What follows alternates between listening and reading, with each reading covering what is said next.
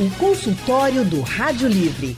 Faça a sua consulta pelo telefone 3421 3148. Na internet www.radiojornal.com.br. Aquela dor de cabeça, quem nunca, né? Uns sentem mais, outros menos. Outras pessoas sentem uma vez ou outra. A cefaleia é considerada a segunda condição médica mais comum entre as pessoas. Segundo a Sociedade Brasileira de Cefaleia, cerca de 30 milhões de brasileiros sofrem com dores de cabeça, principalmente as mulheres. Isso significa 15% da população no país. É, e ainda segundo a Sociedade Brasileira de Cefaleia, 13 milhões de brasileiros apresentam dores de cabeça todo santo dia. Um número muito maior aqui no Brasil do que o encontrado nos Estados Unidos, por exemplo. E essas dores, elas podem prejudicar inclusive o desempenho no trabalho. Sobre esse assunto a gente vai conversar agora com o neurocirurgião Ronaldo Menezes. Boa tarde, doutor Ronaldo. Seja bem-vindo ao Rádio Livre, ao consultório do Rádio Livre. Ah, boa, boa tarde. É, gostaria de agradecer desde já pelo convite para a gente compartilhar sobre um assunto tão importante e tão cotidiano na vida das pessoas, como você mesmo colocou aí. Pois é, e nem sempre os medicamentos da medicina tradicional são a solução, a única solução para o problema. Tem também outras formas alternativas. E aí a gente convidou o Danielson Nunes, ele é formado em estética e cosmética na FACIP, é instrutor de yoga, yoga integral pela ANI, Associação Nacional de Yoga Integral, Tai Chi Chuan, e também é acupunturista pela Associação Brasileira de Acupuntura. Boa tarde, Danielson. Boa tarde, tudo bom? Oi, Danielson, ótima tarde. Seja bem-vindo também. Obrigado. E você, ouvinte, já pode, viu? E deve participar aqui com a gente. Manda sua pergunta através do painel interativo liga para cá, para a Rádio Jornal, para falar com os nossos especialistas. Bom, vou começar perguntando então pro, pro nosso doutor Ronaldo, por que que a gente pode sentir dor de cabeça sempre, todo dia, aquela pessoa que toda hora está reclamando de dor de cabeça. Isso é normal? Não, não é normal, mas é bastante comum, né? Na sociedade de maneira geral, como você mesmo colocou. É, esse tipo de cefaleia, a gente já classifica como uma cefaleia crônica, ou seja, uma cefaleia recidivante, persistente, geralmente é uma cefaleia multifatorial, ela é mais comum em mulheres, né, aí a partir dos 20, 25 anos de idade, terceira, quarta década de vida. É, também é comum em homens, mas comparado ao sexo feminino, é menor a incidência e a prevalência. É, os fatores são múltiplos das causas, né? Quando a gente classifica entre cefaleia tensional, que é a mais comum, né? E em segundo plano, a migrânia, que todo mundo conhece mais facilmente como enxaqueca. Essa é que é a causa que, na verdade, é mais mórbida, no sentido de atrapalhar bastante a vida do, das pessoas, no âmbito do trabalho, do relacionamento interpessoal, né, no rendimento profissional, e é causa muitas vezes de depressão, de ansiedade, uhum. né? Então isso é, é muito importante e é uma doença de cunho prevalente e que tem muita repercussão na vida das pessoas e também na economia. É, muita mesmo. Danielson, qual o momento que a pessoa deve procurar uma terapia alternativa? É quando ela está sentindo dor de cabeça com muita frequência? É, qual o momento ideal? É, o momento ideal é quando a pessoa está saudável, né? A medicina alternativa no caso da acupuntura, ela é para manter a saúde e não para tratar. No caso, uma pessoa que pratica acupuntura né, constantemente, ela se mantém saudável, ela não vai ter dor de cabeça, ela não vai ter é, cólica. Nós vamos explicar o que pode acontecer antes mesmo da pessoa ter. No caso, o corpo, através do pulso, né, nós podemos identificar os desequilíbrios antes que eles aconteçam.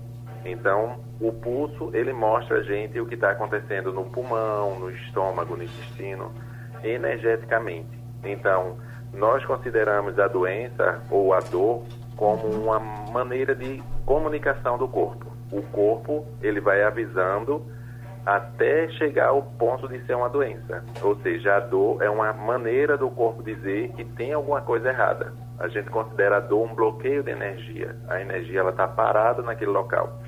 Então a gente vai lá desbloquear para poder ela fluir e a dor passa, né? Mas a gente pode prevenir isso. É. E é, a prevenção a gente sempre defende, né? Porque é melhor para todo mundo. É melhor porque não precisa correr desesperadamente para o médico, né? é melhor porque não precisa ficar tomando um monte de remédio que às vezes pode ter efeito colateral. E a, a dor de cabeça pode ser causada por vários fatores, como já adiantou o doutor para a gente. Para você não ter dor de cabeça, cola com a gente, tira suas dúvidas sobre esse problema que é super comum, pode ser provocado por vários fatores e também pode causar vários problemas na nossa vida, pode interferir no desempenho do trabalho, pode atrapalhar nossa vida social, nossos relacionamentos. Junto com a gente estão o Dr. Ronaldo Menezes, que é médico neurocirurgião, e também o Danielson Nunes, que é acupunturista, porque nem sempre o medicamento tradicional é o único remédio para a sua dor de cabeça. A Maria do Ibura, ela pergunta o seguinte, ela diz, ela quer saber se problema na arcada dentária pode provocar dor de cabeça, doutor Ronaldo. Ela está pedindo, por favor, me fale isso. É, na verdade, é, ela já se classifica como um tipo de dor diferente dessa dor de cabeça é, costumeiramente conhecida. Ela entra na classificação que a gente chama de algia crânio-facial. Né? Aí ela é uma, ela é uma dor que não é só na cabeça, mas ela pegaria também, propriamente dito, na, na face, por conta da inervação, né? Ou seja, a região da arcada dentária tem relação primária com o nervo trigêmeo. E é, quando tem alterações nessa inervação, o paciente tem sim dor, mas é uma dor diferente. Ela se classifica como uma algia crânio-facial, ou seja, uma dor na cabeça, mas também relacionado à face, né? localizada muitas vezes no ponto onde tem o problema e se irradiando para cima, para a cabeça, né? E que aí o tratamento tem que ser direcionado para a causa específica da alteração na arcada dentária, para você ter sucesso, uma melhor resolutividade uhum. do quadro áudio, da dor. Outros problemas relacionados a, a, problemas odontológicos também podem provocar dor de cabeça, né? Aquela pessoa que trava o maxilar o tempo todo, que tem bruxismo. Isso, isso. São, a, são as alterações que estão relacionadas à articulação temporomandibular, ATM, famosa ATM. Uhum. Também são cefaleias aí secundárias, né? elas não são primárias, elas são secundárias a um problema que a gente consegue identificar, que é exatamente um distúrbio nessa região da articulação temporomandibular, da ATM. E aí realmente deve ser diagnosticado através de exames e tratado um cirurgião pouco maxilofacial, muitas vezes é, através de procedimentos não invasivos, como a própria artroscopia da, da ADN. Doutor Ronaldo, o senhor falou no bloco anterior em relação às dores de cabeça que estão que atingem, né, é, principalmente as mulheres. Muita mulher se queixa quando amarra o cabelo, acaba sentindo dor de cabeça. Quando bota um, um, acessório na cabeça, um adereço, algo que prende um pouco mais os fios do cabelo, acaba sentindo dor de cabeça. Por quê? É, na verdade, assim, as mulheres elas são é, historicamente atingidas mais é, prevalentemente que os homens e a gente acredita que está muito relacionado com os fatores hormonais que podem desencadear a, e se associar ao ciclo da cefaleia crônica, da dor de cabeça. Essas alterações que você citou aí, de amarrar o cabelo, de puxar um fio de cabelo, por exemplo, aí já está relacionado exatamente com mecanismos que desencadeiam essa alteração que a mulher já tem, algumas mulheres têm, né, que são predispostas a ter a dor de cabeça, a ter a cefaleia tensional ou a cefaleia é, enxaquecosa mesmo. Então, são fatores que alteram a sensibilidade, né, junto da, da neurotransmissão interna do cérebro, e aí elas desenvolvem mais facilmente a, a dor de cabeça. Danielson, no caso das pessoas que sofrem com dor de cabeça provocada pelo estresse que faz com que elas tenham essa tensão maior na ATM, problemas odontológicos, tem alguma terapia que possa ser feita por elas para evitar que isso evolua de uma forma ruim? Tem, sim. nós atribuímos isso ao fígado, né? No caso, quando o fígado está em desequilíbrio, a pessoa tem tendência a ter bruxismo, a travar a mandíbula quando está dormindo, principalmente, que é justamente aquilo que a pessoa não fala, né? Quando você está dormindo, o seu corpo começa a reagir, né? Então, utilizando ah, alguns pontos, né, relacionados ao fígado, a pessoa relaxa. Uma maneira que a gente utiliza na acupuntura sem agulha é a pessoa segurar o dedo médio, segurar como quem está segurando o punho de bicicleta. Quando a pessoa segura, a pessoa equilibra o fígado, a vesícula biliar e elimina a raiva em apenas um minuto. Só você segurar. Então, já vi vários efeitos, né? De pessoas assim, no momento da raiva, eu seguro o dedo dela, o dedo médio, de repente a raiva passa, daqui a pouco a pessoa começa a rir, que faz porque estava com raiva mesmo, né? Então, é uma maneira de você controlar essa raiva do dia a dia, do estresse, né? Então, você passa por situações durante o dia e o corpo ele continua reagindo, mesmo quando você vai dormir. Danielson, para tudo. Não, agora eu tô. Eu tô querendo saber como é que é essa Também. história de segurar o dedo, de que jeito a gente faz isso pra raiva ir embora, todo mundo pode fazer. Todo mundo pode fazer. Ensina pra gente com detalhes, pra gente poder aprender. Pronto. Imagine um punho de uma bicicleta. A Pode ser de qualquer mão. segura. Qualquer mão. Aí você vai e encaixa o dedo médio da mão oposta dentro desse círculo que se forma quando você faz o movimento, né, de encaixar o punho de uma bicicleta. Então, quando você segura o dedo médio dessa maneira, você controla a energia do fígado. E aí você elimina a raiva em apenas um minuto. Os outros dedos ficam relaxados, eu preciso fazer muita força ou posso só Nada. segurar? A gente com- compara com um, pa- um passarinho. Se você apertar demais, você mata ele esmagado. Se você apertar de menos, ele foge. Então tem que ser uma, uma pressão confortável. E a posição dos braços, Danielson? Porque eu tô aqui fazendo, né? Não tô com raiva não, mas tô fazendo só pra fazer, Pra aprender mesmo, Pra não Tudo passar raiva mais. relaxado. Tudo relaxado. Quando eu pratico essa postura, eu fico quase dormindo. Fico totalmente relaxado. Então, é, como a gente trabalhando o fígado, ele, tra- ele trabalha também o sangue, esse, esse dedo ele também elimina o cansaço do corpo. Se você for dormir, você coloca a mão nessa posição, quando você acordar, você vai acordar muito mais descansada. Mesmo que seja um cochilo de 15 minutos, você acorda nova, renovada. Dada a dica. Doutor Ronaldo, o Danielson falou aí em relação ao sono, um cochilo de 15 minutos. É muito comum a gente ouvir de pessoas que têm enxaqueca, problema com sono. Se eu durmo demais, eu tenho dor de cabeça. Se eu durmo de menos, eu também tenho dor de cabeça. Isso, exatamente. É, entre os fatores que são desencadeantes do quadro de dor de cabeça, a, o distúrbio de sono é muito prevalente. É uma das causas, muitas vezes, ela, primariamente o estresse, de maneira geral, né? mas o distúrbio de sono, além das alterações alimentares, esses são fatores extremamente importantes. E o sono ele deve ser, claro, que ele varia de cada organismo, né, de cada pessoa, né, mas aquelas 8 horas de sono, em média, tanto é, divulga, é, realmente são necessárias. Então, para aqueles sujeitos que eles têm é, é, esse horário de sono bem definido, de 7, 8 horas de sono no dia, e aí ele dorme menos que isso, por algum motivo específico, do trabalho, enfim, de algum, isso pode desencadear sim dor de cabeça. Assim como o excesso. Né? O excesso muitas vezes está relacionado, inclusive, a algum distúrbio de sono que esse doente tenha, e aí ele termina dormindo mais horas, mas sem que necessariamente ele consiga um descanso efetivo. Ele tem horas, teoricamente, de sono, mas ele não consegue descansar dentro dessa hora desse prazo que se acha que ele descansou. E aí ele tem dor de cabeça com mais frequência. E o cochilo de 15 minutos é importante, de uma maneira geral, para aqueles organismos, para aquelas pessoas que têm organismos que fazem isso. Porque às vezes pessoas é, comem, se alimentam e ali esperam 15, 20 minutos, deitam um pouco em relação à questão da dor de cabeça. Se o organismo do paciente é acostumado a isso, faz bem, faria bem se ele é acostumado a isso sim. Certo. É, depois do almoço, aquele cochilo, né? Comer demais da dor de cabeça também. Ficar sem comer Isso, também da dor de dor de cabeça. cabeça. Exatamente. A Os gente- excessos são ruins. O excesso de tipo de alimentos, assim como o jejum, são fatores desencadeantes. Então, as pessoas devem comer a cada quatro horas em média, né? e evitar os jejuns prolongados. Os jejuns prolongados vão desencadear crise de dor de cabeça.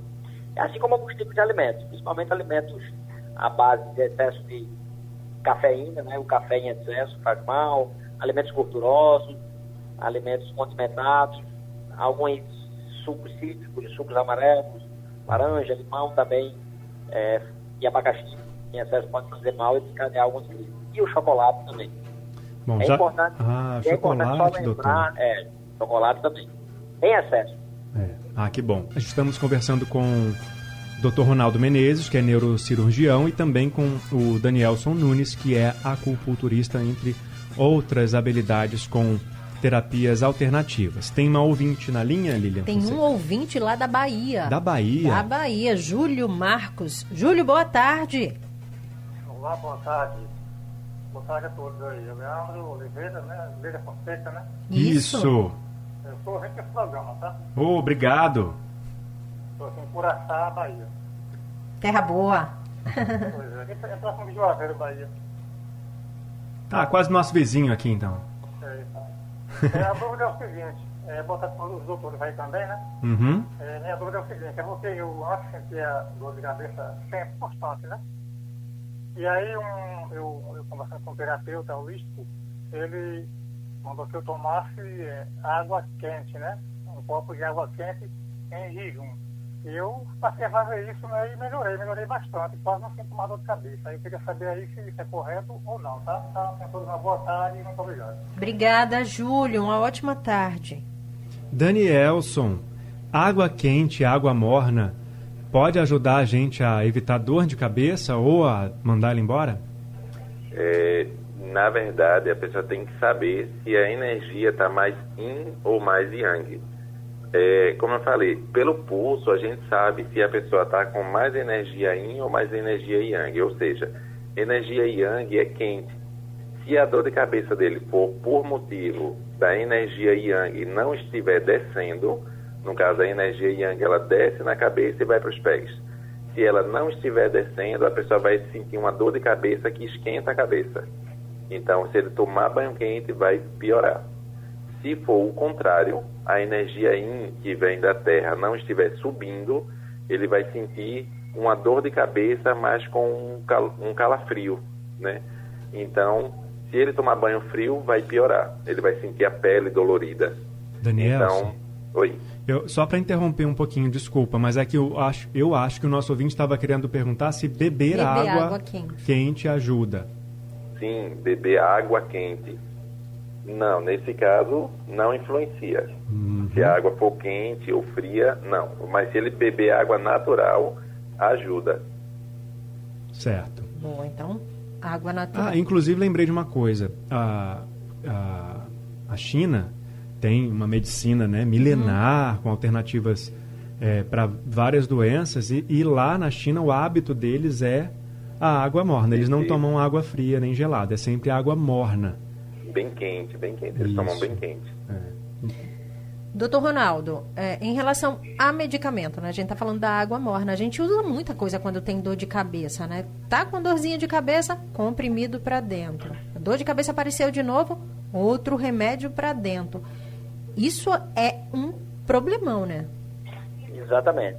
É, a automedicação, de uma maneira geral, a gente sempre orienta que não aconteça.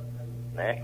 É fundamental ah, que o paciente que tem cefaleia recorrente, cefaleia crônica, constante, permanente, ele procure sim a orientação médica, acima de tudo. né? Até porque é, existe um tipo de dor de cabeça muito difícil de tratar, que a gente chama de cefaleia por abuso de analgésico. Então é aquele paciente que não procura atendimento médico né, e que começa a se automedicar. Então ele começa a usar muito analgésico, muito anti-inflamatório. Qualquer dor de cabeça ele já dispara um analgésico, um anti-inflamatório. E chega uma fase que o limiar de dor dele fica extremamente é, pequeno. Então qualquer coisa torna-se uma dor muito grande, né, além das complicações pelo abuso dessas medicações cronicamente. Né?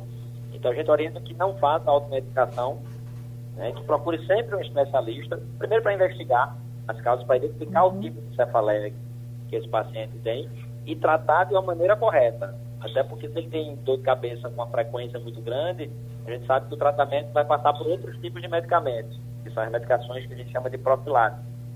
São aqueles remédios que o paciente vai usar todo dia no intuito exatamente de diminuir a frequência e a intensidade da dor. Tá? Lá de Jane, de Campina do Barreto, tá o telefone, boa tarde. Boa tarde, boa tarde os dois, Lilian e Leandro e os doutores. Eu tenho uma pergunta e uma prática. A prática. Se eu, tiver, é, eu uso muito a flor da colônia e a rodinha da batata inglesa. Eu queria saber se eu estou fazendo mal. E, e o problema é esse. Se eu estiver muito triste, eu tenho dor de cabeça. E se eu estiver muito alegre mesmo, um negócio que deixou bem felizona mesmo, eu fico com dor de cabeça. Eu queria saber assim, eu devo procurar algum médico ou eu tenho que me acostumar fazendo o que eu faço mesmo? Obrigada Poxa. e boa tarde. Boa tarde, Ladiane. Poxa vida, né? Fica muito triste, tem dor de cabeça, é. fica muito alegre, tem que ficar ali, ó. Tem que ficar no meio. Sempre se, se controlando. Como é que é isso, doutor? Bom, os excessos de uma maneira geral, né? Enfim, é, essa questão está muitas vezes relacionada exatamente com essas questões dos neurotransmissores, que são as substâncias que o organismo libera é, quando o paciente tem algum fenômeno externo que o, o traz, né? Que seria, esse caso aí, a felicidade excessiva ou também a tristeza excessiva. Então, ocorre essa mistura de neurotransmissores que pode facilitar a dor de cabeça dessa paciente especificamente. É, em, e assim, ela deve sempre procurar um médico para voltar a dizer, para fazer um tratamento direcionado para o controle dessas crises recorrentes. Em relação especificamente à questão aí que ela falou do uso de, de algum chá ou de alguma medicação, na verdade, assim, do ponto de vista nosso médico, não é contraindicado, ela pode utilizar, mas a gente sempre orienta que se faça a investigação correta para que se exclua uma causa que possa ser tratada diretamente ou que possa trazer complicações futuras para o paciente, entendeu? Ela falou também, a doutor Ronaldo, e eu vou conversar também com o Daniel em relação à batata inglesa. Né? Quem é do interior tem muito costume de fazer isso. Corta as rodelinhas de batata, coloca para gelar e coloca na testa, em cima da testa, ou uma compressa também com gelo. É, Nelson. na verdade isso é importante. Isso assim, do ponto de vista é, estudos, o que a gente poderia ver, ou poderia atribuir a melhora, poderia estar relacionado exatamente ao efeito da temperatura baixa sobre as artérias é, superficiais do crânio. Então isso geraria uma vasoconstricção nessas artérias, né? E a gente sabe que a vasoconstricção é, melhora o quadro de dor, né? Historicamente existia aquela dicotomia de que a vasoconstricção melhoraria a dor e a vasodilatação pioraria a dor. Então o gelo teria esse efeito vasoconstrictor, muitas vezes sobre a artéria temporal superficial, sobre os ramos superficiais do crânio, que o paciente poderia melhorar aí, de alguma maneira do quadro de dor. Ronaldo, você falou da, da relação do, do, dos alimentos. Café, chocolate, tem alguns cheiros também, como de combustíveis. É, quem tem é. enxaqueca quando vai abastecer o carro já é um grande problema. Mas é. também tem pessoas que têm enxaqueca e falam, eu não vivo sem um café. A dor de cabeça apareceu ou tem a cefaleia? Eu tenho Exatamente. que tomar o café que ela passa. É. Que relação Aí, é essa? E isso é efeito da cafeína si. Interessantemente, não é que é, nós deixamos totalmente proscrito, ou seja, a gente diz que não pode tomar café, não é isso. O paciente uhum. pode tomar café, tá? a não ser quando ele relaciona, ele é aquele paciente que relaciona diretamente o uso do café à dor de cabeça. Então, esse não deve usar. Mas para o paciente, de uma maneira geral, eu oriento que evite os excessos do café e os excessos do chocolate, de todos aqueles alimentos que eu citei, os alimentos condimentados, os cítricos, amarelos, enfim. Mas ele pode utilizar sim, porque a cafeína em alguns pacientes tem sim essa resposta de melhora. É nesse nível de pacientes que referem que melhora com café. É uma parcela menor, mas ela existe sim, e tem uma resposta positiva de melhora do quadro da dor com o uso do café. Danielson, geralmente é, o que faz as pessoas comerem doce demais, tomar café demais, exagerar na comida, é a ansiedade, né? E aí, é. você tem alguma receitinha também para a gente controlar a ansiedade, para evitar essa comilança que causa dor de cabeça? Tem sim. A gente relaciona isso a um desequilíbrio do baço. Então, para a gente relacionar isso, a gente segura o dedo polegar. Então, daquele mesmo jeito. Daquele mesmo jeito. Cada dedo tem uma função. Polegar equilibra a preocupação, baço pâncreas e estômago. Indicador equilibra o medo, o o rim e a bexiga. O médio equilibra a raiva, fígado, vesícula biliar. O dedo anular, ele equilibra o pulmão, o intestino grosso e a tristeza, que foi o que ela falou, né? E o dedo mínimo, ele elimina a pretensão, que é justamente a, a pessoa achar que sabe uma coisa, mas não sabe, ou então fingir ser uma coisa que ela não é. Equilibra o coração e o intestino delgado. É, através dos dedos, segurando os dedos, a gente consegue equilibrar todo o organismo. Mas no caso de, de compulsão por comida ou por doce, a gente segura o dedo polegar. E aí, com o tempo, é, digamos, você praticou durante uma semana, elimina essa, essa compulsão por doce ou por qualquer tipo de alimento. Certo. O bom é assim, né? Quando a, a gente consegue juntar a medicina tradicional com a medicina alternativa e aí todos trabalhando junto pelo bem-estar das pessoas. Está com dor de cabeça? Procura um médico, vai investigar, mas também procura uma forma de relaxar, uma forma de se prevenir, de se cuidar. E aí a gente teve aqui hoje dois exemplos. Se você quiser. Nós trabalhamos juntos, na verdade. Isso aí, é assim que é bom. Exatamente. Olha, gente, obrigado, viu, pela participação. Doutor Danielson aqui no consultório com a gente hoje, viu? Obrigada, Danielson. Eu que agradeço. Boa tarde. Obrigado. Boa Do... tarde. Doutor Ronaldo Menezes, neurocirurgião, muito obrigada. Uma ótima tarde para o senhor também. Ah, tá. Eu que agradeço o convite e um grande abraço para todos. A produção do Rádio Livre é de Gabriela Bento e Urineri, trabalhos técnicos de José Roberto Camutanga e Big Alves. Editora executiva de Ana Moura e a direção de jornalismo é de Mônica Carvalho. Vem aí o balanço de notícias com Wagner Gomes e Felipe Vieira. Uma ótima tarde para todos nós e até amanhã. Sugestão ou comentário sobre o programa que você acaba de ouvir, envie para o e-mail ouvinte@radiojornal.com.br ou para o endereço Rua do Lima 250, Santo Amaro, Recife, Pernambuco.